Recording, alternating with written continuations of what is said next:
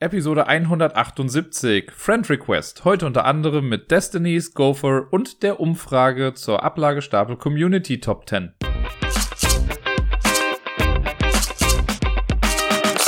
Einen wunderschönen guten Tag wünsche ich euch und herzlich willkommen zur neuesten Folge vom Ablagestapel. Ich bin der Dirk und das sind die The Ah nee, warte, das war I Love Lamp, das war der andere Podcast.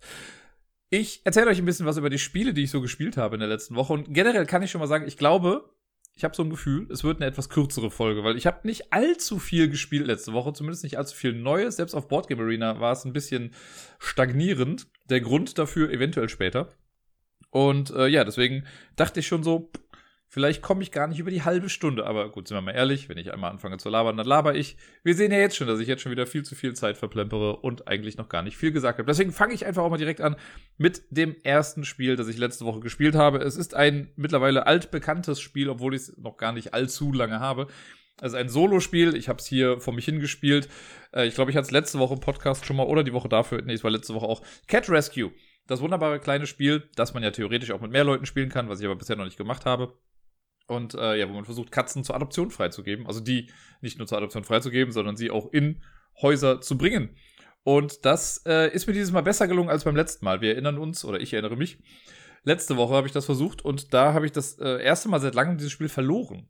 Ne, wenn man, äh, es gibt so eine, wie sagt man, Verlustbedingung, eine Niederlagenbedingung, wenn man äh, schon zwei Karten bei sich hat im Foster Home und es müsste eine dritte Katze dazukommen, dann ist vorbei. Und das hatte ich letztes Mal. Und dieses Mal habe ich es nochmal versucht und bin ganz gut dabei gewesen. Aber ich habe es immer noch nicht geschafft, die magische 40-Punkte-Grenze zu knacken. Laut Regelheft ist man, sobald man 40 Punkte hat, in der äh, Top-Notch-Scoring-Area angekommen. Ich hatte dieses Mal, ich weiß gar nicht, also es waren auf jeden Fall über 30 Punkte. Und ich habe mich beim Zählen dann so ein bisschen geärgert. Es waren äh, 34 Punkte. Es geht ja noch. Also ist auf jeden Fall ne? mehr als gar nichts oder falsch. Aber ich weiß auch langsam nicht mehr genau. Also da muss man schon sehr, sehr viel Glück haben, sage ich mal, wenn man auf 40 Punkte kommen möchte. Weil ich denke ja schon, also gut, vielleicht habe ich auch einfach voll den Denkfehler da drin. Aber ich habe schon so das Gefühl, dass ich die Karten, die dann so kommen, schon optimal hinlege und dann eigentlich das Bestmögliche da rausholen kann. Aber wenn halt die Kartennummer blöd kommt, ist ja auch irgendwie ein bisschen Käse. Da hilft es natürlich schon, wenn man dann irgendwie dreimal in Folge die gleiche Farbe zieht und man die einfach schön nebeneinander irgendwie platzieren kann, sodass direkt eine davon wieder rumgedreht wird und man die dann irgendwie rausbekommt. Aber ich hatte jetzt auch den Fall, da habe ich zwar Karten dann irgendwie rumdrehen können, also dass sie dann quasi fertig zur Adoption sind, aber dann müssen sie ja dann auch rausgeschoben werden.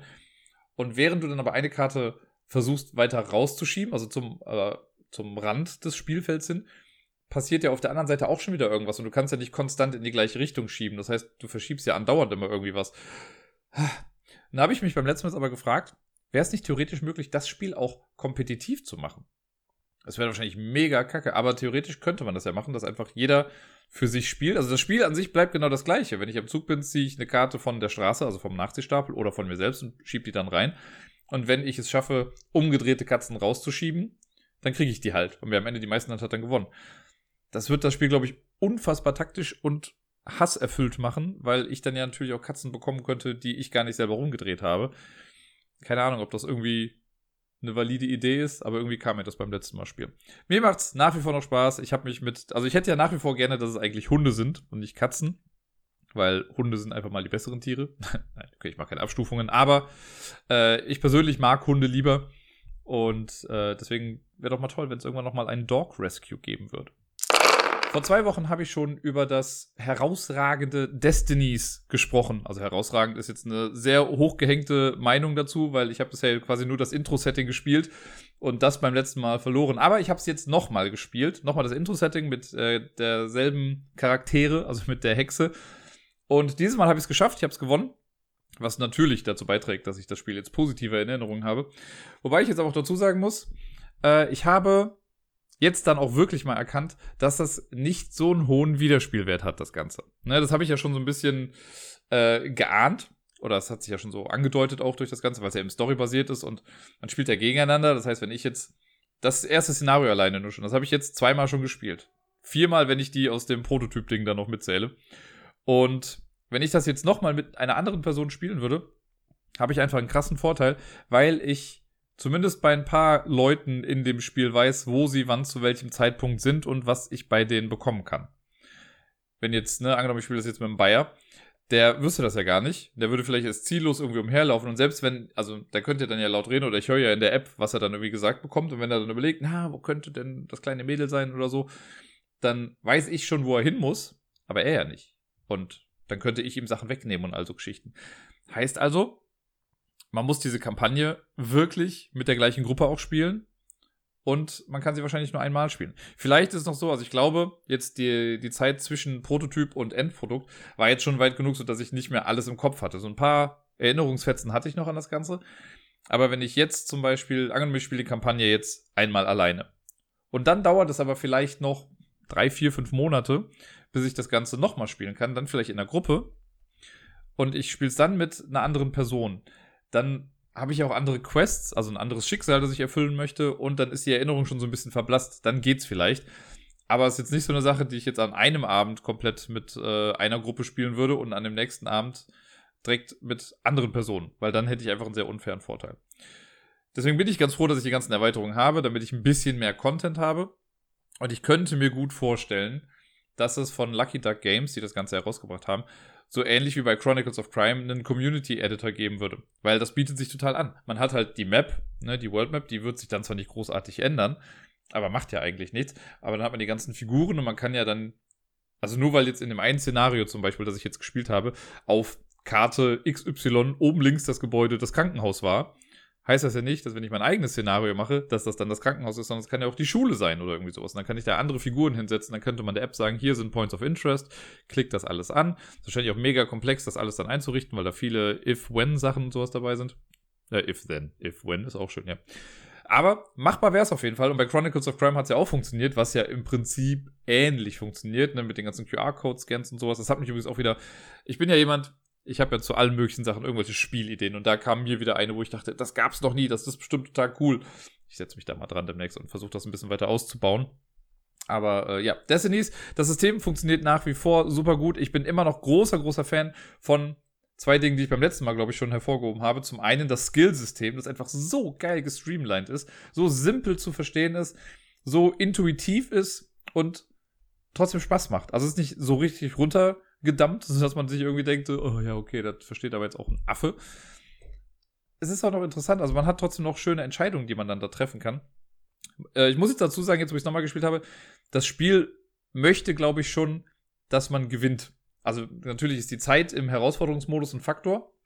Das ist auch nicht jedermanns Sache. Ich glaube, Fudel war es schon, der hat jetzt geschrieben, dass er den anderen Modus äh, besser findet, weil das ist quasi das gleiche Spiel, nur eben ohne Zeitdruck. Aber so ein bisschen eine Challenge wollte ich ja schon haben für mich. Aber verstehe ich total, wenn man da keinen Zeitdruck haben möchte, kann man ja einfach rumgehen und alles entdecken.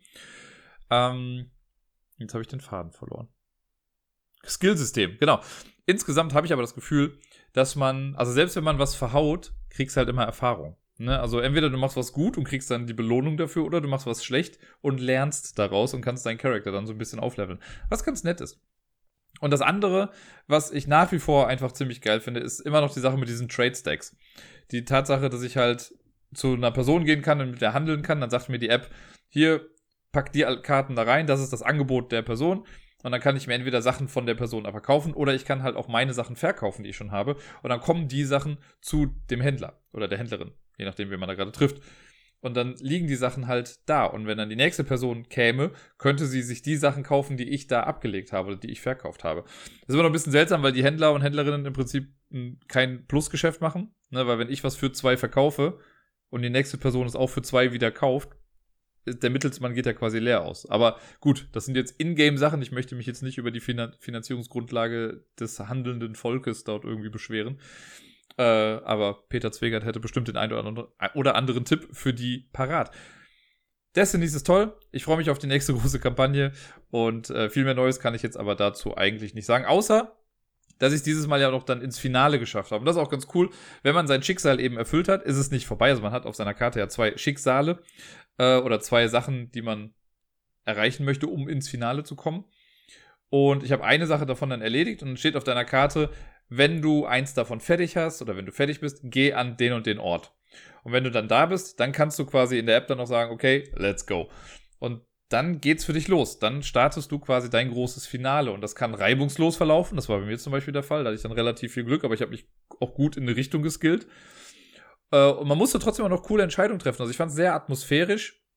Es war nicht einfach nur so ein, ja, okay, du bist jetzt da, du hast gewonnen, sondern man muss auch noch was machen. Und wenn man das mit mehreren Leuten spielt, dann kann es halt auch sein, dass du, wenn du eine Fehlentscheidung triffst oder so, dass dann erstmal wieder eine andere Person dran ist und du wieder dazukommst. Also nur weil jemand im Finale ist, heißt das noch lange nicht, dass die Person noch das Spiel gewinnen wird. Während man selber in seinem großen Finale ist, kann jemand anderes auch dann irgendwann zu seinem Finale kommen und dich vielleicht sogar noch einholen. Das ist sehr spannend und ich hoffe, dass, das, dass ich sowas erleben werde, wenn ich es dann mal mit mehr Leuten spielen werde. Auf Board Game Arena durfte ich letzte Woche gegen den anderen Dirk, Mabusian, äh, eine Runde Gopher spielen. Ich glaube, es wird Gopher ausgesprochen, aber ich habe keine Ahnung. Es ist G-O-P-H-E-R, also so wird es geschrieben. Könnte auch Gopher oder Gopper oder wie auch immer sein, ich sage jetzt Gopher. Und das ist ein abstraktes Zwei-Personen-Spiel, das mir sehr viel Spaß gemacht hat. Und das sage ich nicht nur, weil ich gewonnen habe. Äh, ich kannte es vorher gar nicht. Ich habe es irgendwie auch immer ignoriert, als ich es gesehen hatte. Also das Bild habe ich wohl mal gesehen oder den Namen bei äh, Boardgame Arena. Aber es hat mich jetzt nicht so großartig angesprochen. Das Spiel an sich sieht auch jetzt grafisch absolut nicht klasse aus. Es ist halt ein abstraktes Spiel. Das heißt, man hat wahrscheinlich einfach nur so eine Holzoptik als Spielfeld und eine Person hat irgendwie blaue Scheiben, die andere hat rote Scheiben und das war's dann halt. Und Ziel des Spiels ist es, die gegnerische Person quasi setzunfähig zu machen. Immer wenn man am Zug ist, möchte man einen seiner Steine oder seiner Scheiben einsetzen. Wenn man das nicht mehr kann, hat man verloren.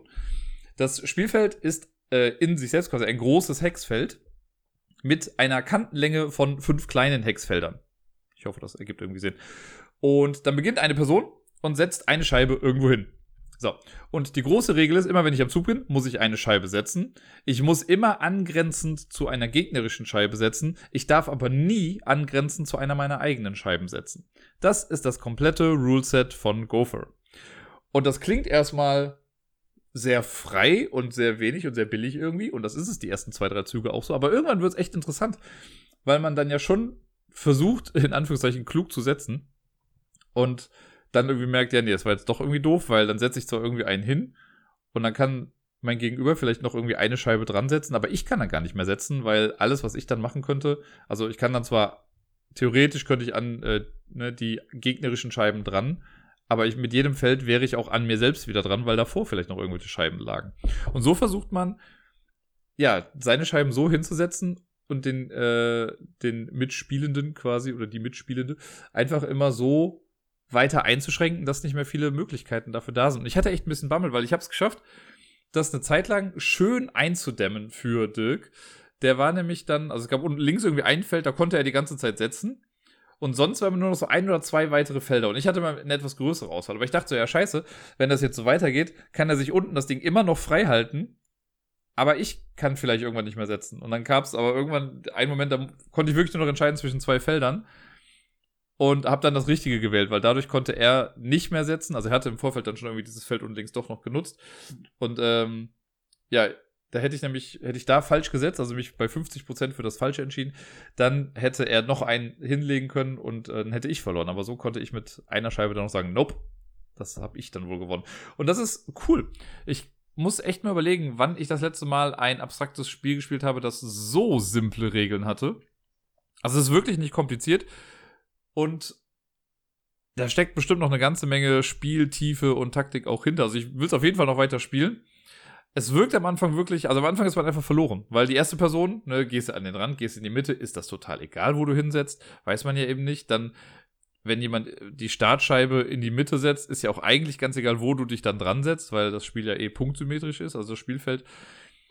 Aber im Laufe des Spiels, so nach dem vierten, fünften Zug oder so, da fragt man sich dann schon so, ja, okay, ist das jetzt noch einfach nur drauf losspielen oder fängt jetzt hier schon der Taktikteil an?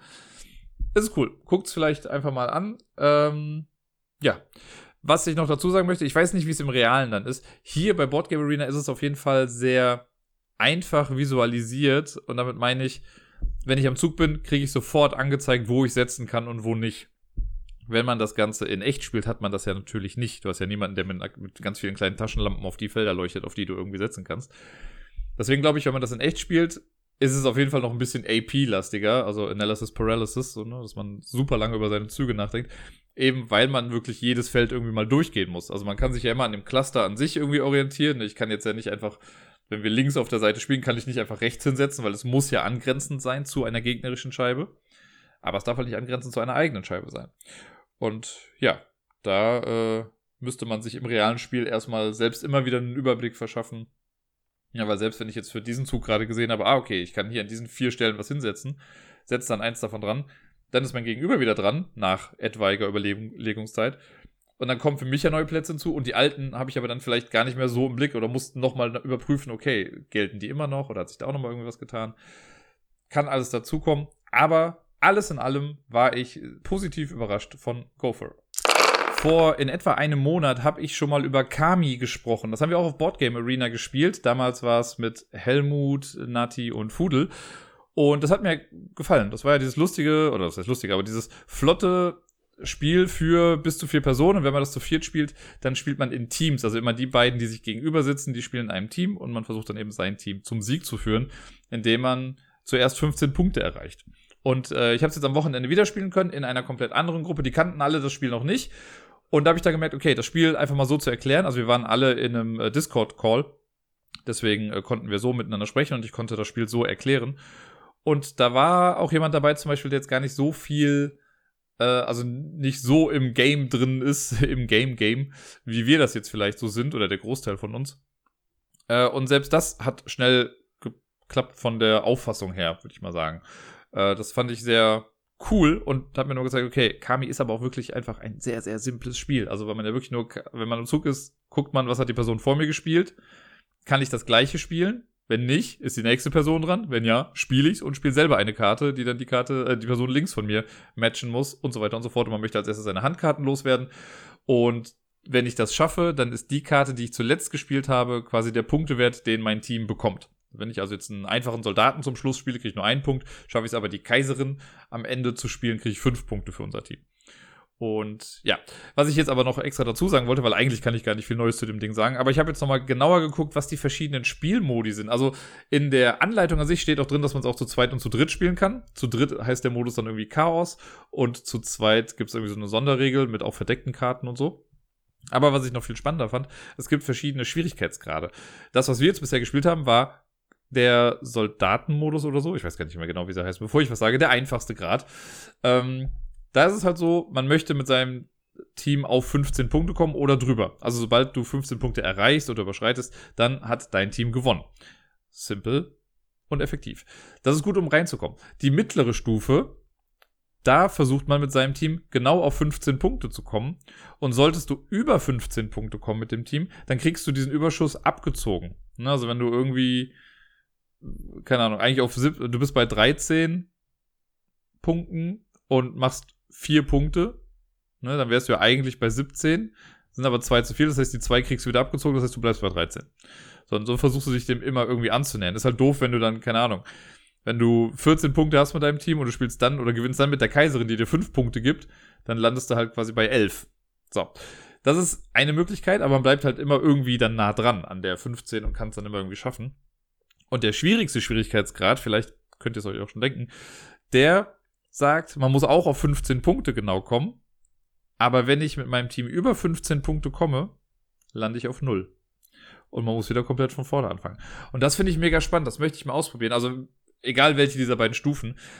Weil jetzt ist es halt einfach so, okay, es ist relativ egal, welche Karte ich am Ende spiele, weil ich meine, Pluspunkte sind Pluspunkte. Klar möchte man irgendwie so die hohen Karten für den Schluss aufbewahren. Bei der Kaiserin ist es halt so, die kann man zwischendurch als Joker benutzen. Äh, deswegen haut man die vielleicht auch eher nochmal raus. Aber wenn ich jetzt weiß, okay, wir haben 14 Punkte, dann will ich ja vielleicht doch eher mit einem Soldaten aufhören und den dann auf der Hand haben. Und das kann man dann ja noch viel mehr taktischer nutzen, auch um anzugreifen. Ne? Wenn ich jetzt weiß, das gegnerische Team braucht nur noch diesen einen Punkt, dann haue ich vielleicht häufiger Soldaten in den Angriff, damit die Soldatenkarten aus der Hand äh, meiner Mitspieler irgendwie rauskommen. Versteht ihr? Ich verstehe es auf jeden Fall. Ähm, ja, irgendwann möchte ich das nochmal ausprobieren. Es ist, macht schon sehr viel Spaß. So in dem Modus, in dem wir es bisher gespielt haben, ist es super ein flottes Spiel. Das kann man eben mal runter machen. Da spielt man irgendwie 5, 6 Runden und dann ist okay. Vielleicht auch mal ein paar mehr, weiß ich ja nicht, je nachdem, wie die Punkte halt ausgehen. Mit den anderen wird es schon eine etwas härtere Nuss. Und da habe ich voll Bock drauf, das mal auszuprobieren. Und damit sind wir beim Board Game Arena Roundup. Alle Spiele, die wir schon oft hier hatten, einfach nur kurz mal erzählen, äh, was ich so da gemacht habe oder was wir so gespielt haben. Eine Ausnahme ist mit dabei, da komme ich dann gleich zu. Ähm, aber aus einem Grund, den wir schon mal hier im Podcast hatten, sagen wir mal so. Aber was habe ich sonst noch gespielt? Codex Naturalis, das schöne kleine Kartenspiel, wo man sich so kleine Muster zusammenfriemelt. Ich krieg's irgendwie nicht hin zu gewinnen, aber es macht trotzdem Spaß, es sieht schön aus. Und äh, ja, ich habe ja neulich erstmal gesehen von Debbie, dass auf den Karten ja wirklich auch so quasi Blattgold, also so eine Goldprägung drauf ist. Sieht mega hübsch aus. Ähm, ja, es gefällt mir einfach immer wieder gut. Codex Naturalis, Leute. Probiert das mal aus oder holt's euch. Geht auch. Dann Seven Wonders haben wir seit längerem mal wieder gespielt. Das hat wieder sehr viel Spaß, äh, Spaß gemacht, ne? Das schöne Drafting-Spiel. Ich nehme Karten, ich gebe sie weiter und so weiter und so fort.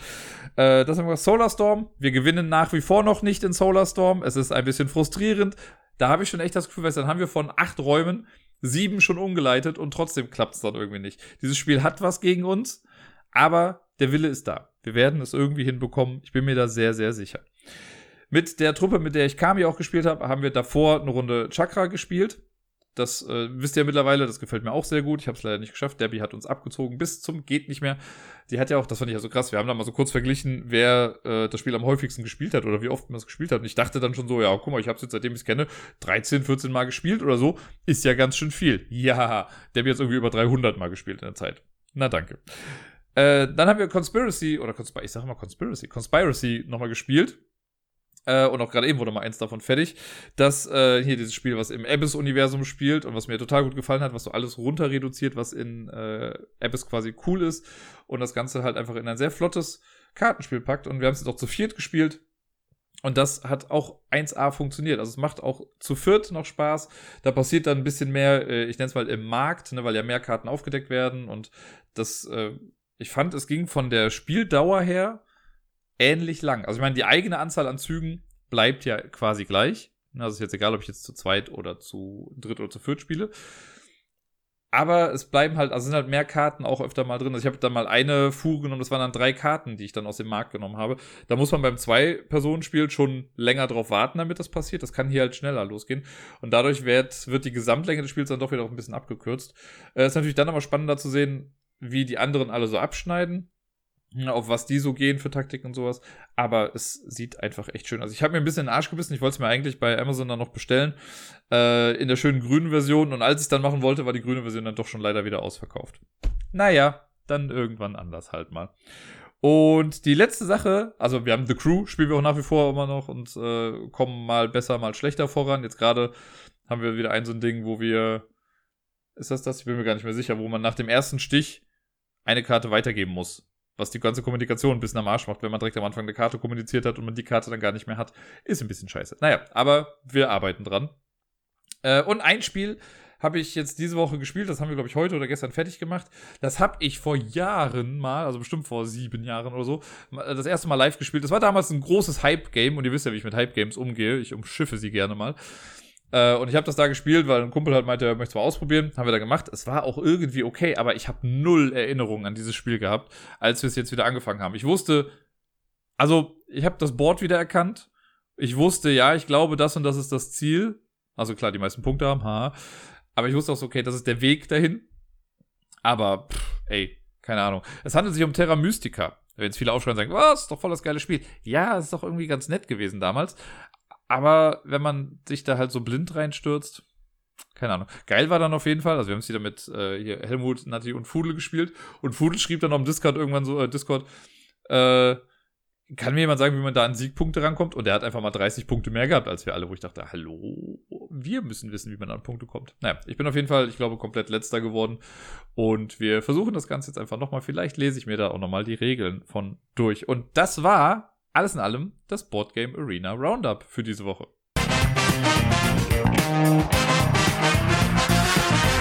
Damit sind wir wieder bei der Top 10 Liste für diese Woche angekommen und wer aufgepasst hat, weiß, es handelt sich wieder um eine Verlagswoche. Davon haben wir jetzt nur noch diese Woche und die nächste Woche. Und ich glaube, dann war es das erstmal mit den Verlagen, weil dann kommt danach quasi erstmal die Sommerpause.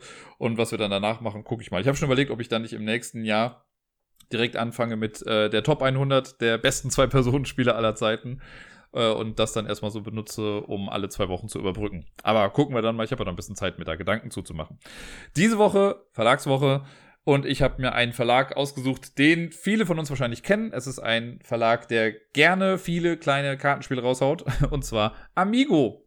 Bei Freunden zu Hause quasi. Amigo kenne ich auch schon seit, ja, ewig langer Zeit. Ich weiß gar nicht mehr, was das erste Spiel war von Amigo, was ich irgendwie bewusst in der Hand hielt. Ähm, wahrscheinlich war es Bonanza oder irgendwie sowas. Ich glaube, das kam ja da raus, wenn mich nicht alles täuscht. Also auch das gibt es auch bei Lookout-Spiele, wird das auch irgendwie vertrieben.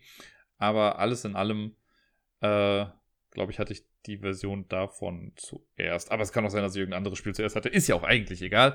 Amigo ist ein, äh, ein wichtiger Verlag. Macht Spaß, sich immer anzugucken, was sie so haben. Oftmals trifft es nicht ganz meinen Geschmack, aber es gibt halt auch Spiele, die mir dann wieder Spaß machen. So zum Beispiel die zehn Spiele, die ich jetzt hier in diesem äh, Podcast erwähnen möchte. Und da sind vielleicht, ich sag mal so, zwei Sachen dabei, die vielleicht einige auch gar nicht kennen. Vielleicht sogar drei. Mal gucken.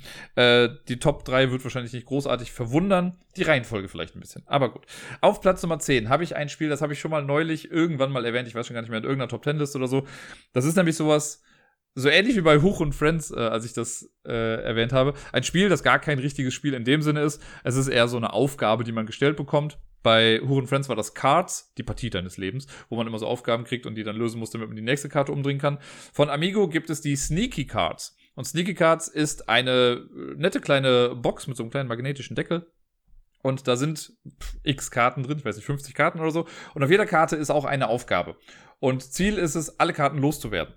Und die sind unterteilt in verschiedene Kategorien. Also es gibt Karten, die muss man anderen Menschen irgendwie geben oder man muss irgendwas dafür tun. Äh, und das macht einfach Spaß, die so nach und nach loszuwerden. Ich habe immer noch super viele hier, also ein paar Aufgaben sind auch einfach ein bisschen schwieriger zu meistern. Aber ich hatte schon sowas wie verstecke diese Karte bei jemandem äh, und wenn die Person die Karte dann findet, dann musst du sie halt wieder verstecken und so. Das ist halt so eine Aufgabe, da wirst du im Endeffekt nicht mehr allzu viel von mitbekommen. Ich habe die Karte zum Beispiel ähm, dem Mattes mal quasi mitgegeben, als er hier zum Spielen war und er schon in Hamburg auch gewohnt hatte. Da, ähm, weil hier war dann im Klo und ich habe dann die Karte bei ihm in den Rucksack gepackt und ich wusste irgendwie, dass er direkt von hier aus dann auch losfährt. Und dann hat er dann noch später irgendwie, als er dann in Hamburg war, äh, gesagt, dass er sie hatte. Und er hat sie dann auch woanders versteckt, aber die Person, Lara Loft übrigens, Leute, die hat dann nicht mehr getrackt. Also man kann nämlich dann immer die Karten tracken und theoretisch könnte ich jetzt immer nachverfolgen, wo meine Karten gerade unterwegs sind. Das Problem ist halt leider, wenn jetzt irgendeine random Person, die das nicht weiß, die Karte bekommt, wird die halt den Teufel tun, um auf irgendeine Webseite gehen und sich das äh, da irgendwie einloggen oder so. Das ist halt ein bisschen schade. Deswegen im besten Fall kriegt man eine Station noch mit und danach ist dann Schluss. Äh, belehrt mich eines Besseren, wenn ihr da irgendwie bessere Erfahrungen gemacht habt, aber darum geht's mir eigentlich auch gar nicht so sehr. Es ist natürlich nett, aber naja. Ansonsten gibt's eine Karte, ich hatte eine mit, lasse sie in einem Zug oder Flugzeug oder sonst irgendwas liegen, das habe ich mal gemacht äh, eine besondere Karte, die ich noch nicht gemacht habe, aber irgendwann möchte ich sie machen, die sagt, äh, leg dich auf einem öffentlichen Platz auf den Boden, hoppala, bin hier gerade gegengekommen, äh, leg dich äh, in einem öffentlichen Platz auf den Boden und äh, sobald dich jemand anspricht, gib der Person diese Karte. Ne, und das ist so dieses, ja, keep the party going. Das heißt, die Person, um die Karte loswerden, müsste sie theoretisch das dann auch nochmal machen. Ob die Person das dann macht, sei mal dahingestellt. Oder sowas wie, äh, halte in einem Aufzug eine euphorische Rede vor mindestens zwei Personen, die du nicht kennst schöne Aufgaben. Aber man muss natürlich auch so ein bisschen aus sich rauskommen dann dafür. Dann gibt es auch so Sachen wie, ich habe eine Karte, die habe ich seit Ewigkeiten auch im Portemonnaie mit dabei. Da muss man zu Beginn irgendwie ein Wort drauf schreiben. Ich weiß gar nicht mehr, ob man das, sich das frei aussucht oder so. Ich glaube, ich habe es nach einem halbwegs Zufallsprinzip gemacht. Irgendein Buch aufgeschlagen und vorher ausgewürfelt, das wievielte Wort ich dann nehme. Und das Wort habe ich auf die Karte geschrieben. Und wenn man in einer Unterhaltung ist mit einer Person und die Person sagt das Wort, dann darf man ihr die Karte geben. So lustige Geschichten sind es auf jeden Fall. Und wenn man alle Karten weg hat, hat man quasi gewonnen. Ja, ich finde es lustig. Äh, wo waren wir? Top 10 Liste. Platz Nummer 9. Das ist vielleicht ein Spiel, das die wenigsten kennen werden. Und es ist auch extrem nischig, aber mir hat es damals, das eine Mal, wo ich es gespielt habe, super viel Spaß gemacht. Das war auf der Spielemesse beim Amigo-Stand dann natürlich. Äh, und es handelt sich um Pharaoh Code, der Pharaoh Code. Das ist im Prinzip Mathe, das Brettspiel. Ähm, es gibt, ich weiß gar nicht mehr, wie viele Würfel es sind, ich glaube nur drei Stück oder so. Und äh, dann ist so eine Pyramide als Spielfeld aufgebaut und man, da sind, glaube ich, Zahlen einfach drauf. Und dann wird gewürfelt und man muss aus den Würfelzahlen mit den Grundrechenarten einfach die Zahlen, also auf die Zahlen kommen, die in der Mitte irgendwie zu sehen sind auf dieser, in dieser Pyramide. Und wer das zuerst schafft oder wer höher kommt äh, in der Pyramide, der kriegt dann halt dieses Plättchen. Und auf der Rückseite sind so Skarabäen drauf. Und wenn man am Ende die meisten Skarabäen hat, dann hat man dann gewonnen. Für jemanden, der Kopfrechnen absolut nicht mag, einfach ignorieren dieses Spiel.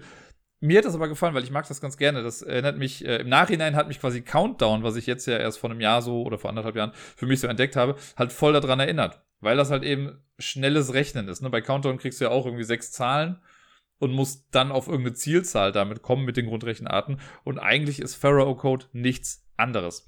Es ist, also die Zielgruppe ist, glaube ich, halt ein bisschen schwierig, weil Kinder wirst du damit nicht großartig äh, begeistern können. Die spielen das vielleicht einmal, aber haben dann voll keinen Bock, ne? Weil das dauert dann ja auch ein bisschen. Wenn du dann ein Kind hast, das wirklich fit ist da drin, dann haben die anderen noch weniger Spaß, weil sie es einfach nicht gebacken bekommen. Ich meine, man kann sich die Schwierigkeit immer so ein bisschen aussuchen. Ne? Also die Zahlen, die weiter oben kommen, sind halt auch dann komplexer oder schwieriger. Die unteren Zahlen, das sind ja kleinere Zahlen oder einfachere zumindest, die man leichter erreichen kann mit sowas. Äh, aber ja, bei Erwachsenen ist das eben das Gleiche. Ne? Welcher Erwachsene möchte jetzt schon großartig Kopfrechenaufgaben lösen? Aber ich finde es ganz cool. Ich, mir hat es Spaß gemacht, deswegen wollte ich das hier mal erwähnen. Auf Platz Nummer 8, äh, ein Spiel, das ich bisher auch nur einmal quasi echt gespielt habe. Und ich dachte mir schon, wenn ich nicht Bonanza mit draufnehme, kann ich ja wenigstens halbwegs im gleichen Universum bleiben. Und Universum trifft es auch ganz gut, denn ich habe Space Beans mit auf die Liste gepackt. Das ist quasi eine Art Bonanza. Man sammelt auch Bohnen, aber mit Drafting. Und das ist aber so ein etwas anderes Drafting. Und ich habe es leider, leider, leider versäumt, weil ich heute doch länger auf der Arbeit war und alles.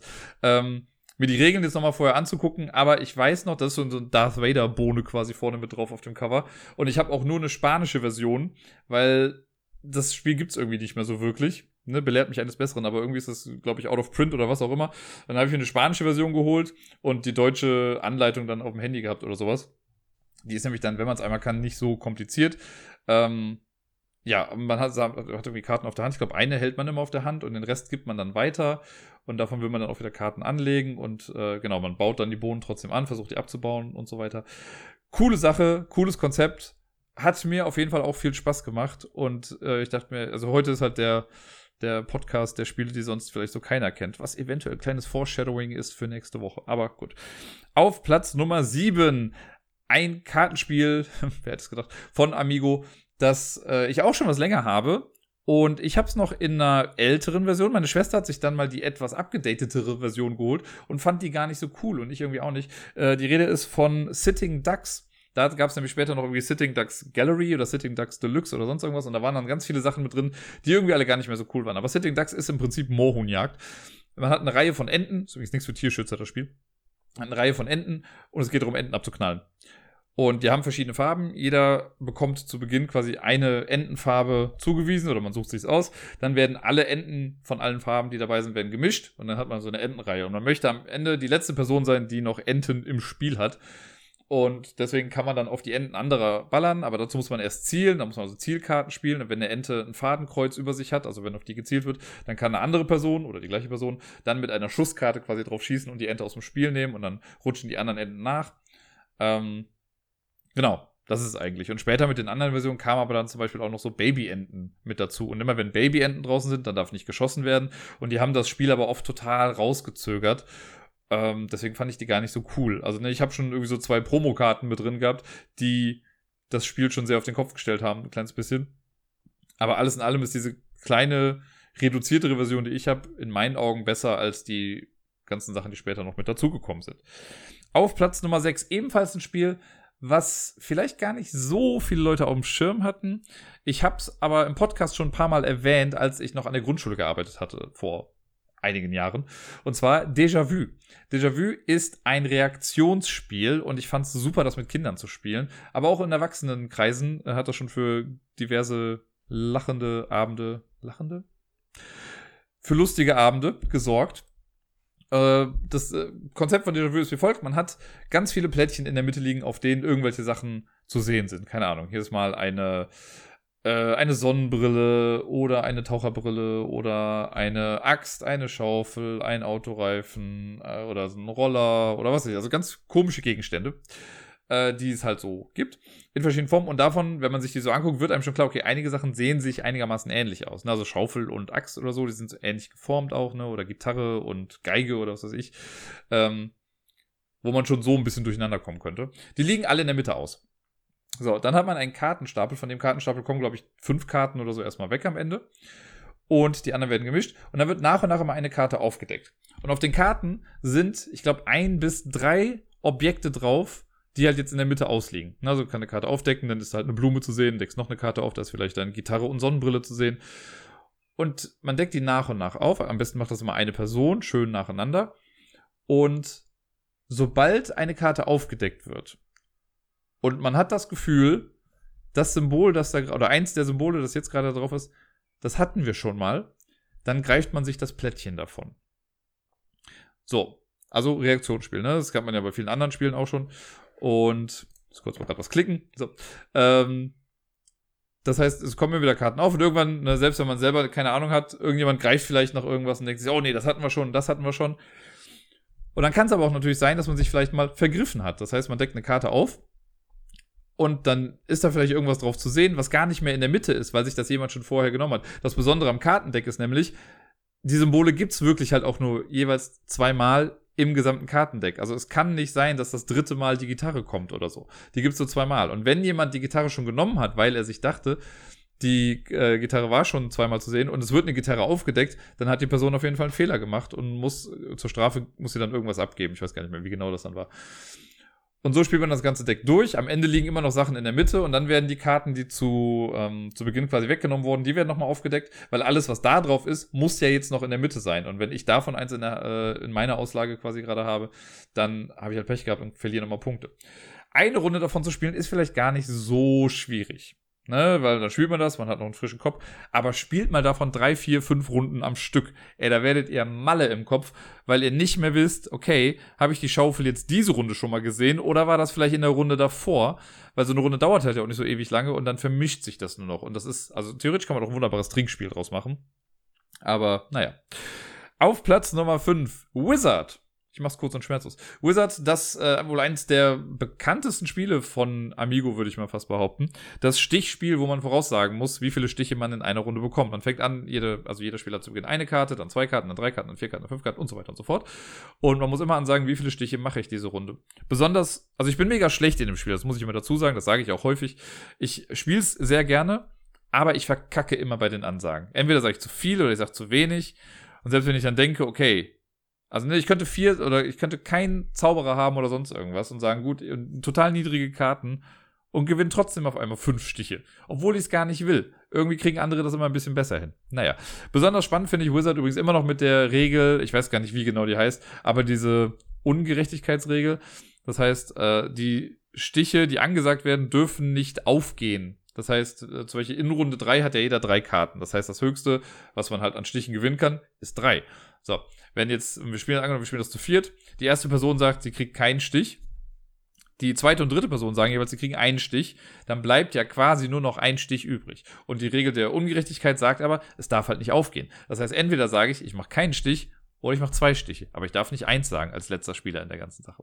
Mega spannend, weil man da oft andere Leute auch so ein bisschen in die Scheiße reiten kann. Äh, ja, wie gesagt, ich bin schlechter drin, aber es macht mir sehr viel Spaß. Auf Platz Nummer vier ein Spiel, das ich eigentlich von Brain Games kenne, den äh, lettischen Verlag. Das hat dann aber auch glücklicherweise den Weg nach äh, Deutschland gefunden. Und zwar ist die Rede von Ice Cool.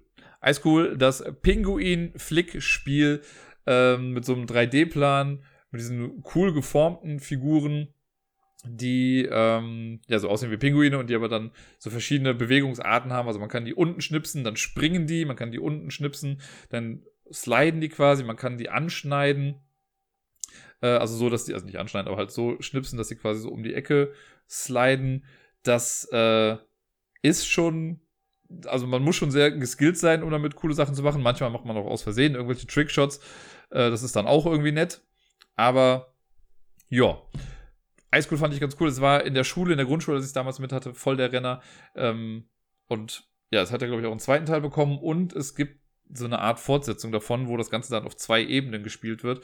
Da habe ich, ich weiß gar nicht mehr, ob das auf der Spielemesse war oder in Birmingham, wo wir den Prototypen davon gesehen hatten und kurz so ein bisschen antesten konnten. Mit so einem abgefahrenen Launch-Mechanismus, wo man irgendwie so einen Pinguin reinlädt und dann auf so ein Katapult haut und dann landet der irgendwie oben drin. Ganz komisch, aber äh, ja, fand ich einfach sehr, sehr cool und sehr innovativ, das Ganze. Und damit kommen wir zur Top 3. Ich kann schon mal sagen, Top 3 sind alles kleine Kartenspiele. Und als ich die Liste gemacht habe, ich hatte die ganze Zeit ein Spiel im Kopf und dachte mir so, ey, nee, das kann nicht so weit oben sein. Und dann habe ich aber die halt so für mich sortiert und dachte so am Ende, es kann doch nicht sein, dass das doch so weit oben ist. Und ich weiß auch, dass ich damals, als es rauskam, auch gesagt habe, so, ey, dieses Spiel, das, also es hat eigentlich gar keinen Grund, so viel Spaß zu machen. Es ist so simpel, es ist so dumm auch irgendwie. Und trotzdem habe ich da echt sehr, sehr viele Runden mitgespielt. Es hat immer Spaß gemacht. Und da habe ich dann auch gedacht, ey, scheiß doch drauf. Es muss ja nicht immer ein kompliziertes Spiel sein. Ich hatte damit Spaß. Und irgendwie, das ist wirklich ein einfach zu erklärendes Spiel. Und ich glaube, das ist etwas, was die letzten drei Spiele, also die Top drei, äh, gemeinsam hat. Das sind Spiele, die man schnell erklären kann, die eine relativ simple Punktewertung vielleicht auch haben. Und ja, damit kann man einfach viele Leute ins Boot holen zum Spielen. Als Absacker, als Partystarter, wie auch immer. Äh, auf Platz Nummer drei, lange Rede, kurzer Sinn, ist Lama. Lama, lege alle Minuspunkte ab. Die äh, lame Excuse für den Namen. Aber ne, es gibt Karten von 1 bis 6 und die Lamas, wenn ich am Zug bin, kann ich eine Karte spielen, die entweder schon da gerade liegt in der Mitte, also wenn da eine 1 liegt, kann ich dann eine 1 legen oder eine 2. Das war's. Das heißt, ne, auf einer 2 kann eine 2 oder eine 3 liegen und so weiter und so fort, bis ich bei einer 6 bin. Was kommt nach einer 6? Richtig, eigentlich die 7. Haben wir aber nicht. Deswegen kommt das Lama ins Spiel. Wenn ich eine 6 habe, kann ich entweder eine 6 legen oder ein Lama. Und auf ein Lama kann man dann auch wieder eine 1 legen. Und man möchte als erstes die Handkarten weghaben. Man kann auch sagen, man steigt aus der Runde aus. Am Ende einer Runde bekommt man Minuspunkte. Und zwar jede Zahl, die ich auf der Hand habe, also jede individuelle Zahl, bekomme ich als Minuspunkt quasi vor mich hin. Jedes Lama zählt dazu dann übrigens Minus, äh, also minus 10 Punkte. Wenn ich also 10, ich könnte 10 Karten auf der Hand haben. Wenn das alles eine 1 ist, kein Problem, kriege ich einen Minuspunkt. Wenn ich aber 1, 2, 3, 4, 5, 6 und ein Lama auf der Hand habe, kriege ich sehr, sehr viele Minuspunkte. Ich bin gerade so voll, um das auszurechnen, aber wahrscheinlich sind es 31. Kommt das hin? Vielleicht. Ähm, dann gibt es irgendwie eine Ziel-Minuszahl, die man irgendwie erreichen muss. Also wenn jemand das macht, ich glaube 40 war es oder so, dann ist das Spiel vorbei und wer dann die wenigsten Minuspunkte hat, hat dann gewonnen. Man kann Minuspunkte aber auch loswerden, immer wenn man es wirklich schafft, alle Handkarten loszuwerden als ähm, erste Person. Dann darf man einen Minuspunkte-Chip abgeben. Und das ist auch nochmal spannend, weil es gibt schwarze und weiße Chips. Und ich meine, die schwarzen sind 10 Punkte wert, die weißen einen Punkt. Und da man einen Chip weggeben kann, kann ich halt auch versuchen, das fertig zu machen und dann einen schwarzen Chip wegzugeben. Kann also auch taktisch klug sein, vielleicht wenn ich neun Minuspunkte habe, erstmal eine Runde zu verlieren und vielleicht noch ein, zwei, drei Minuspunkte zu riskieren, dann aber danach die Runde zu gewinnen, damit ich dann die zehn Punkte, die ich dann schon eingetauscht habe, quasi in einen schwarzen Chip, die dann loszuwerden und nicht davor die Runde zu gewinnen und nur einen Punkt loszuwerden. Versteht ihr, was ich meine? Bestimmt. Naja, Lama, es ist, es, es macht Spaß. Es ist ein tolles Spiel. Irgendwie, ja.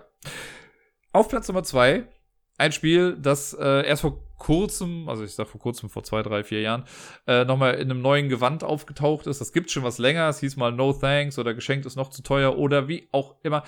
Äh, jetzt heißt es schöne Scheiße. Wobei es ist nur Mut gemacht, weil äh, da sind diverse Buchstaben fehlender. Aber ja, schöne Scheiße. Äh, ein auch sehr, sehr einfaches Kartenspiel, was sehr simpel ist. Wenn man, also es wird eine Karte in der Mitte aufgedeckt und eine Person fängt dann an zu bieten. Man hat auch so Punktechips vor sich und entweder nehme ich die Karte in der Mitte oder ich lege einen Chip drauf und sage, nee, danke. Also no thanks. Und dann ist die nächste Person dran und überlegt sich, okay, will ich die Karte in der Mitte oder lege ich einen Chip drauf? Wenn ich eine Karte in der Mitte nehme, kriege ich auch alle Chips, die da drauf sind. Äh, per se ist es so, die Karten, die man bekommt, sind Minuspunkte, die Chips sind Pluspunkte. Und je mehr Karten ich habe, desto blöder. Aber das Ding ist, wenn ich es schaffe, Straßen zu bauen, also wenn ich die 2, 3 und 4 habe, ich glaube, es fängt das bei der 3 an, sagen wir, ich habe die 3, 4 und 5, kriege ich für diese Straße nur drei Punkte, weil die dann immer nur so viel wert ist wie die kleinste Zahl in dieser Straße. Habe ich jetzt aber die drei, fünf und sieben, dann hätte ich 15 Minuspunkte, weil die halt nicht zusammenhängend sind. Aber dann auch wieder analog dazu, wenn ich habe, wenn ich drei, vier, fünf, sechs, sieben habe, kriege ich auch nur drei Punkte. Und deswegen geht man oft auch das Risiko ein und nimmt sich vielleicht mal Karten, wo noch eine dazwischen fehlt. Das sehen ja aber dann die anderen. Und wenn die Karte dazwischen dann auf einmal wirklich kommt, dann wollen die anderen dir die vielleicht doch wegnehmen und dann kriegst du sie halt eben nicht. Dann kriegen die zwar auch Minuspunkte, aber du kriegst halt noch mehr Minuspunkte. Coole Sache, cooles Spiel. Besonders jetzt in der neuen Version mit den äh, tollen Grafiken da drauf, finde ich, ist das echt sehr, sehr schön anzusehen. Und auf Platz Nummer eins, das für mich beste Spiel von Amigo, und das ist immer so ein bisschen tagesformabhängig, wie so bei vielen Listen, aber für mich ist es gerade 6 nimmt. Ich mag das Spiel einfach total gerne. Ne? Es ist so einfach auch irgendwie, ne? Vier Reihen werden ausgelegt und jede Karte hat so eine Start, oder jede Reihe hat eine Startkarte. Und alle Teilnehmenden suchen sich eine Karte aus ihrer Hand aus, spielen die erstmal verdeckt ab, revealen sie dann, also decken sie auf und dann darf die Person mit der niedrigsten Zahl die Karte zuerst anlegen. Und man guckt immer da, wo die Abstände am geringsten sind, da legt man die Karte dann dran äh, und wenn man dann halt die sechste Karte in einer Reihe legen müsste, dann muss man sich eben die ganze Reihe nehmen. Und auf allen Karten sind so Ochsenpunkte drauf. Und man spielt so lange, bis jemand, glaube ich, 66 Ochsenpunkte hat und die Person hat dann verloren. Und wer die wenigsten Ochsen gesammelt hat, gewinnt dann das Spiel. Da gibt es auch schöne Varianten mit, dass man Karten auch vorne anlegen kann. Das macht das Ganze nochmal ein bisschen trickier. Ähm, aber es ist cool für größere Gruppen. Ne? Also man kann es ja, glaube ich, mit bis zu acht Leuten oder so spielen, wenn nicht sogar noch mehr, ich bin mir gerade nicht sicher. Äh, aber es funktioniert auch im Kleingut. Ich habe es auch schon mal zu zweit gespielt. Auch da hat es funktioniert. Ne? Es ist halt ein anderes Spielgefühl, aber es geht auf jeden Fall. Und ja, 6 nimmt ist einfach ein klasse Spiel. Und auch die anderen Versionen davon, sage ich mal, die rausgekommen sind, es gab ja noch 11 nimmt und X nimmt oder so. Okay, Ne, aber, also ich habe 11 nimmt, habe ich glaube ich in der Brettspielwelt auch relativ häufig dann noch gespielt. Aber alles in allem finde ich 6 nimmt um einiges besser als die ganzen anderen Versionen und anscheinend ja auch besser als die anderen Spiele von Amigo. Und das war sie, die Top 10 Liste der für mich besten Amigo-Spiele.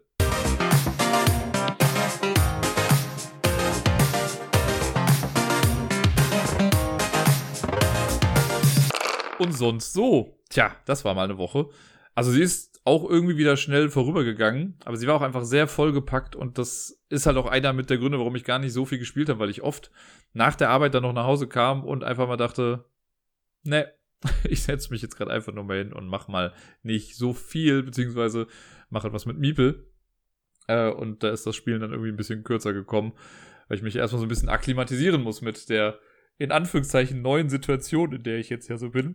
Aber eins nach dem anderen letzte Woche Montag war Lampalooza und Lampalooza durfte ich ja moderieren und hatte mich im Vorfeld eigentlich ganz gut auf alles vorbereitet. Und dann kam der Montag und mein Rechner hat total gesponnen. Ich habe es ja, glaube ich, letzte Woche schon mal erwähnt, dass ja mein Discord irgendwie total äh, abgekackt ist und das nicht mehr richtig funktioniert hat. Ich konnte nur noch die Webversion nutzen. Ja, dann hat sich halt quasi eine halbe Stunde, also wir treffen uns eigentlich immer um 19.30 Uhr, wenn Lampalooza äh, losgeht in Skype und quatschen schon mal so ein bisschen und ich kann dann schon mal so im Hintergrund ein paar Sachen einstellen. Ja, mein Skype lief nicht. Quasi unsere Kommunikationsgrundlage in der ganzen Sache. Und ich habe zwar schon vor Wochen, Monaten immer mal gesagt, ey, lass doch mal auf OBS Ninja irgendwie umsteigen dafür. Das ist auch immer noch der Plan. Aber irgendwie können wir uns auch nicht so richtig dazu aufraffen, dass alle mal zur gleichen Zeit am Start sind, damit ich das mal so planen oder halt testen kann. Naja. Und dann war ich erstmal und dachte, ey, kacke, wie kriege ich das jetzt hin? Neustarts, noch neue Versionen installiert und sonst was. Es hat alles nicht funktioniert. So dass ich im Endeffekt kurz vor knapp dann auf die Web-Version von Skype umgestiegen bin und das darüber dann gemacht habe, musste aber dafür dann in der Streaming-Software auch alles nochmal neu irgendwie einbinden, die ganzen Videos richtig zurechtschneiden und hast du nicht gesehen. Da waren wir dann noch ein bisschen im Verzug. Normalerweise starten wir dann um 8 Uhr. Jetzt haben wir, glaube ich, um 10 nach 8 oder so angefangen. Also war jetzt auch nicht viel schlimmer, aber ich war echt am Schwitzen wie sonst was und dann habe ich mich noch durch Leveloser durchgehechtet. Hat aber Spaß gemacht. Der gute Bayer hat gewinnen können äh, und jetzt sind wir mal sehr gespannt. Er hat uns schon heute die Wochenaufgabe gestellt, die ich im Laufe der Woche dann angehen werde. Und ja, ich äh, sag mal, ich, ich bin auf eure Unterstützung angewiesen. Guckt einfach mal bei Twitter, vorzugsweise am Donnerstag. Ja, äh, genau.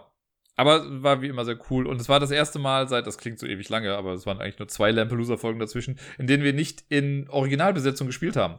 Weil einmal hat ja Sebi ausgesetzt und da ist der Mattes für eingesprungen und einmal ist jetzt beim vorletzten Mal ist Robert ja äh, in Urlaub gewesen und hat Susi spielen lassen.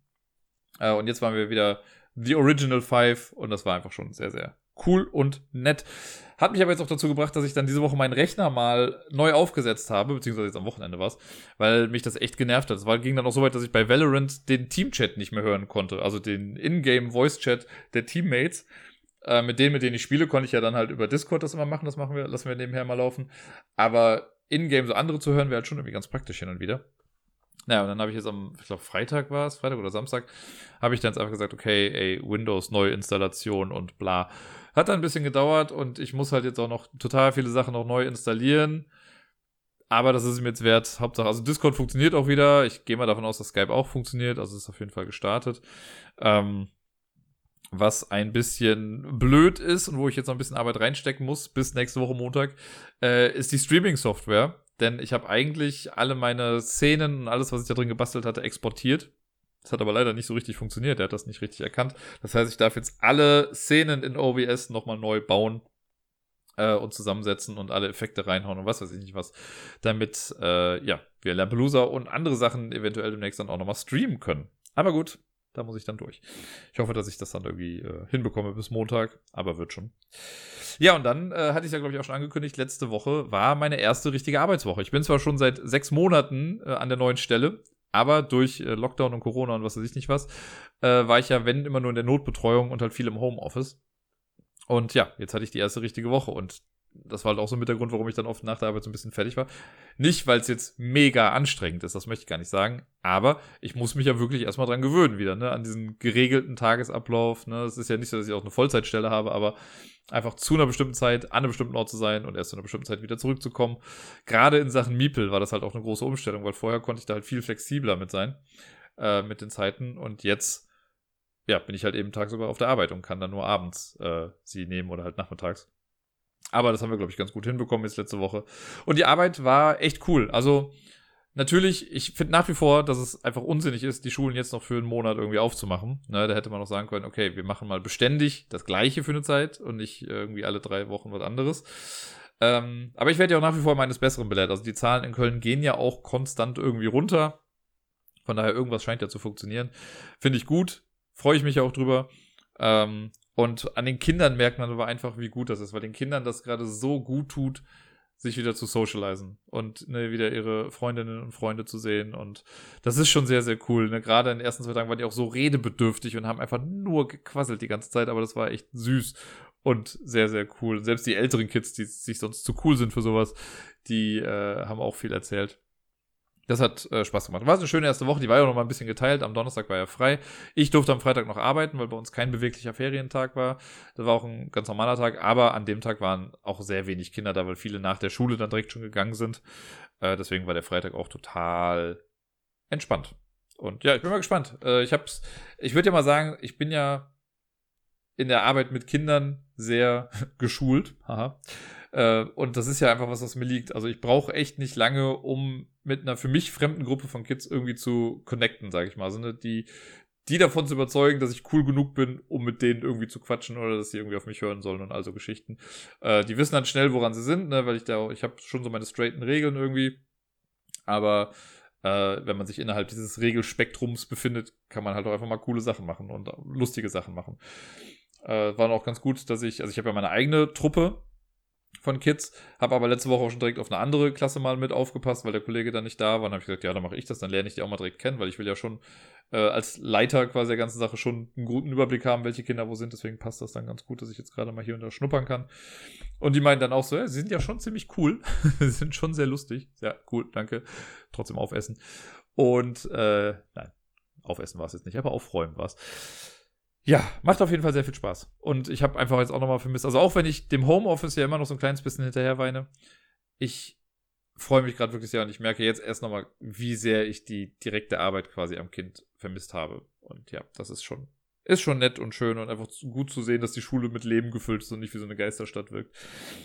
Ja, dann äh, mit Miepel letzte Woche. Ich habe es ja eben schon mal kurz angesprochen, ne, dass ich jetzt dann immer nur nachmittags eigentlich Zeit hatte. Aber jetzt war es ja auch so, dass letzte Woche dann der Donnerstag frei war. Da habe ich dann äh, ein bisschen mehr Zeit mit ihr verbracht. Und am Samstag auch sehr, sehr lange. Da habe ich sie morgens dann schon irgendwie abgeholt. Ich habe noch am Samstagmorgen einen Test gemacht, also hier in so einem Corona-Zentrum. Äh, Testzentrum. Und habe genau, es war um neun, glaube ich, habe ich den gemacht.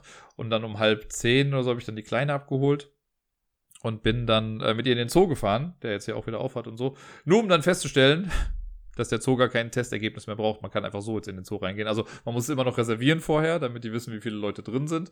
Finde ich auch gut. Aber äh, das Testergebnis braucht man nicht mehr. Was das Ganze ein bisschen entspannter macht, weil bisher war es jetzt auch so, ich bin ja pro Woche immer nur einmal mit ihr in den Zoo gegangen, weil man halt einmal pro Woche diesen kostenlosen Test machen konnte. Wenn ich mir das persönlich abzeichnen könnte, dass ich in der Schule ja die ganze Zeit immer die Tests auch mache, dann muss ich mich ja zweimal die Woche testen lassen, wäre das total mega. Das kann man auch irgendwie im Sekretariat machen, aber jetzt ist ja auch egal. Das heißt, ich kann jetzt noch gucken, dass ich demnächst dann mal was häufiger mit ihr da hingehe. Wobei, äh, letztes Mal habe ich es ja schon erwähnt, jetzt am Freitag ist sie ja dann auch erstmal in Lettland für drei Wochen, was äh, bin nach wie vor kein Fan davon, auch wenn ich es verstehe und es absolut gut und richtig ist und so. Äh, aber schade wird es trotzdem und ich werde sie schon sehr vermissen weil sie gerade auch einfach in so einer coolen Phase ist. Es macht einfach äh, viel Spaß mit der Kleinen. Irgendwie Im Zoo war es super lustig, weil sie halt jetzt, also wir haben so ein äh, Video, was wir uns immer mal angucken mit verschiedenen Tieren und so, mit den Geräuschen auch und die kann sie halt jetzt schon ganz gut zuordnen, die Sachen oder so kleine Gesten sind das auch manchmal. Äh, ich finde es auch immer lustig, dass sie bei Hase oft auf ihre Nase packt. Ich glaube, ich habe das ja schon mal erwähnt mit Mond und Mund.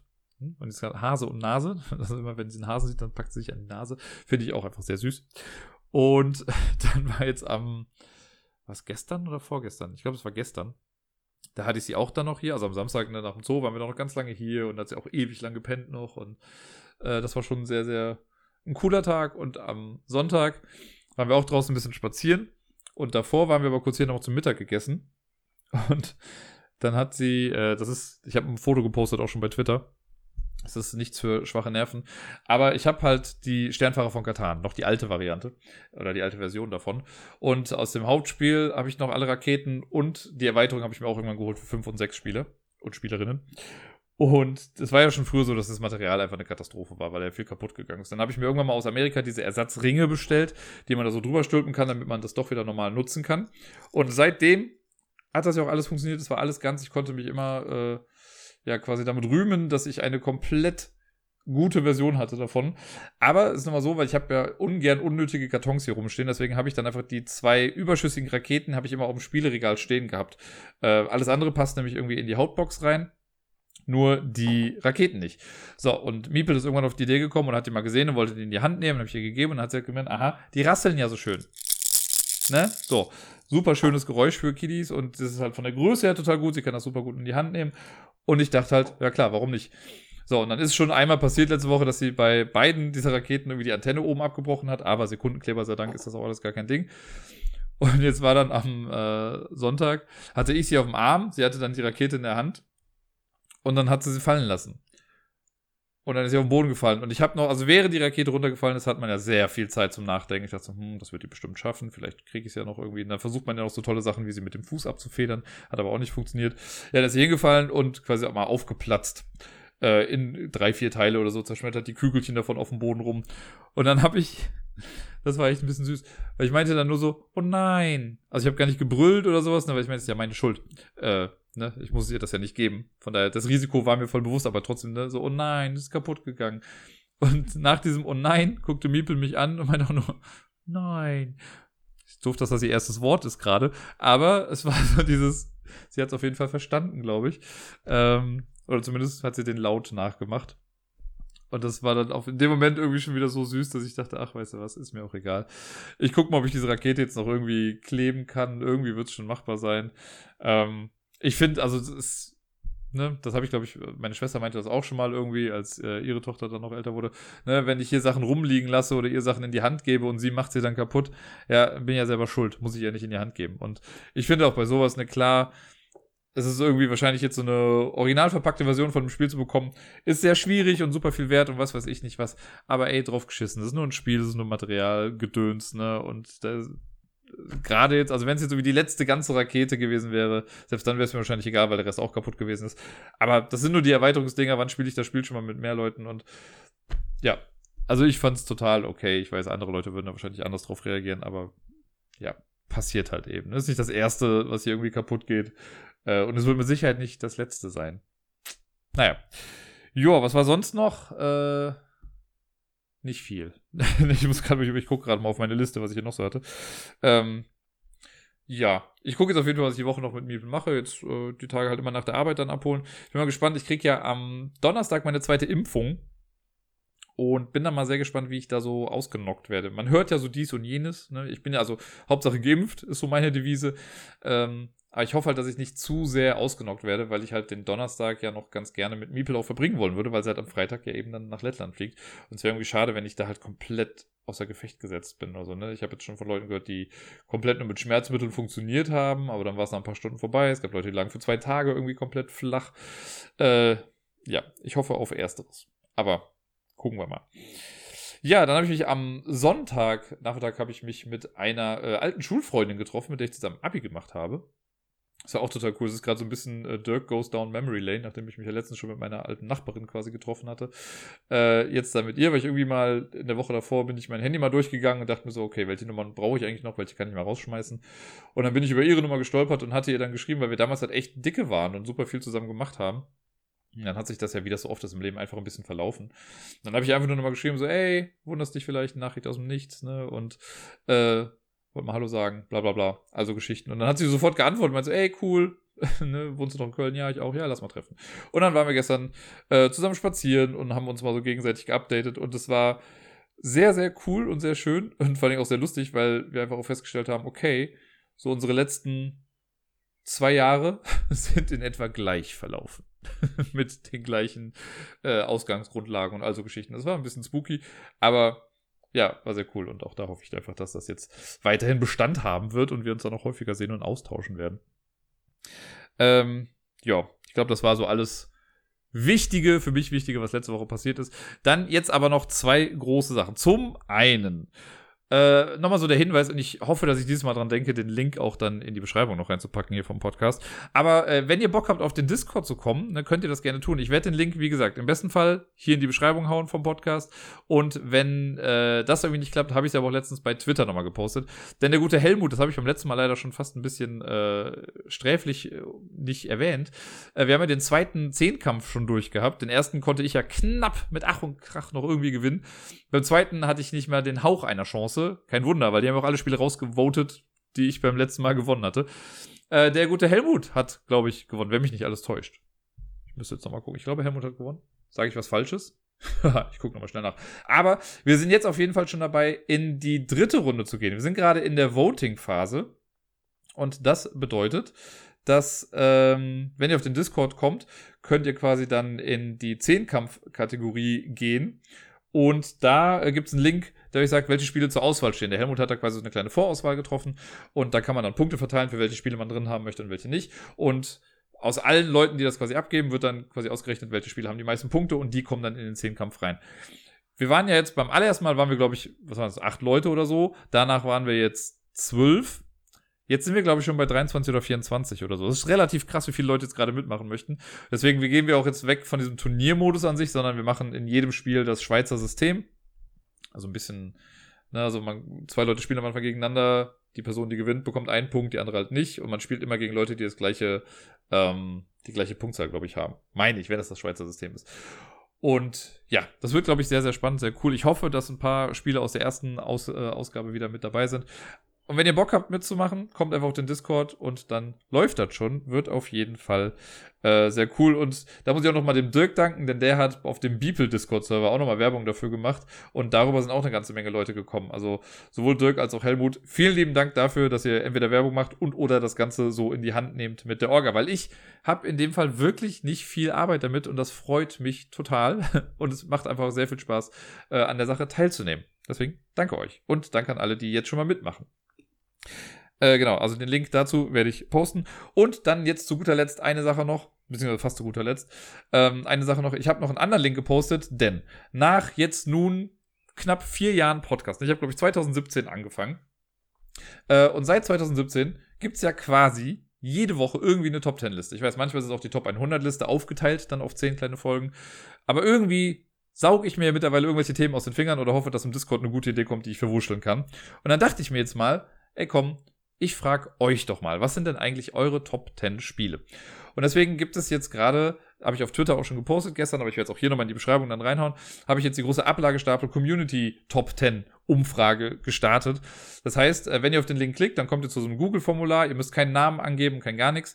Ähm, alles, was ihr reinschreiben müsst, sind eure 10 Lieblingsspiele. Das ist, für jedes Spiel gibt es quasi eine Frage, das dann musste ich so machen, damit sich das besser, äh, also damit ich das ja, einbinden kann, das Ganze.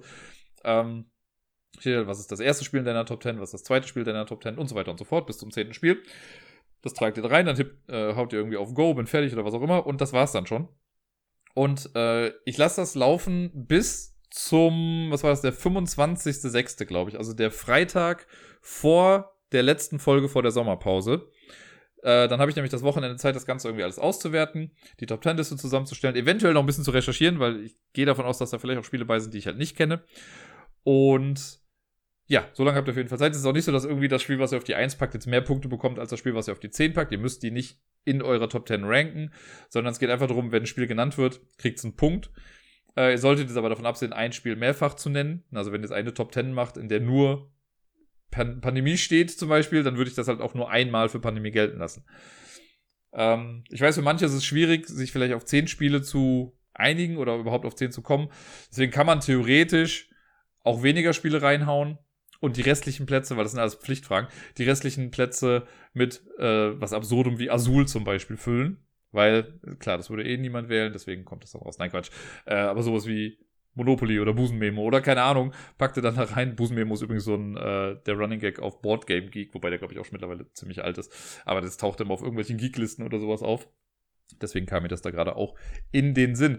Genau, und äh, dann gucke ich halt, welche Spiele haben die meisten Stimmen von euch bekommen. Und das packe ich dann alles in die letzte Top Ten Liste der quasi vierten Staffel dann schon vom Ablagestapel. Würde mich mal interessieren, würde mich freuen, wenn viele Leute mitmachen. Wie gesagt, äh, ihr könnt das komplett anonym machen, da wird kein Name genannt. Es gibt auch nichts zu gewinnen oder so. Es ist wirklich einfach nur äh, eine Abfrage von mir an euch. Ich habe gerade das Problem, dass mir irgendwie Wörter fehlen, aber passt schon, glaube ich, alles in allem. Nun denn, also die Links dafür und für den Discord, die ich muss es mir gerade einfach immer noch 13.000 Mal sagen, äh, packe ich noch in die Beschreibung rein, damit ihr dann irgendwie auch drauf zugreifen könnt. Ansonsten guckt bei Twitter, da steht auch alles. Und jetzt wirklich das allerletzte nur ganz kurz, aber es ist ja wieder ein Monat rum und ich habe wieder von dem anonymen Kofi-Spender äh, etwas bekommen. Deswegen vielen, vielen, vielen lieben Dank.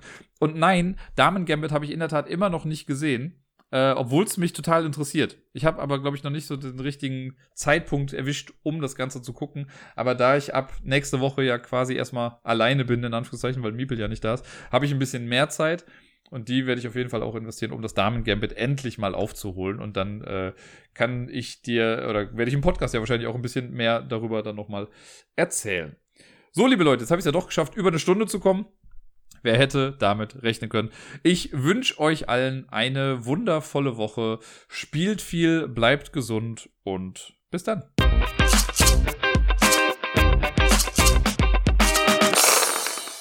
Es hat sich übrigens immer noch nichts getan in Sachen Wohnung seit meiner letzten Mail von vor zwei Wochen, die ich da sehr ausführlich geschrieben hatte. Jetzt habe ich heute quasi die gleiche Mail nochmal geschickt. Habe dann immerhin jetzt mal eine Reaktion von meinem Vermieter bekommen. Und der macht jetzt der Hausverwaltung mal ein bisschen Druck. Und dann hoffe ich mal, dass sich da jetzt endlich was tut. Ich möchte wieder eine normale Wohnung haben.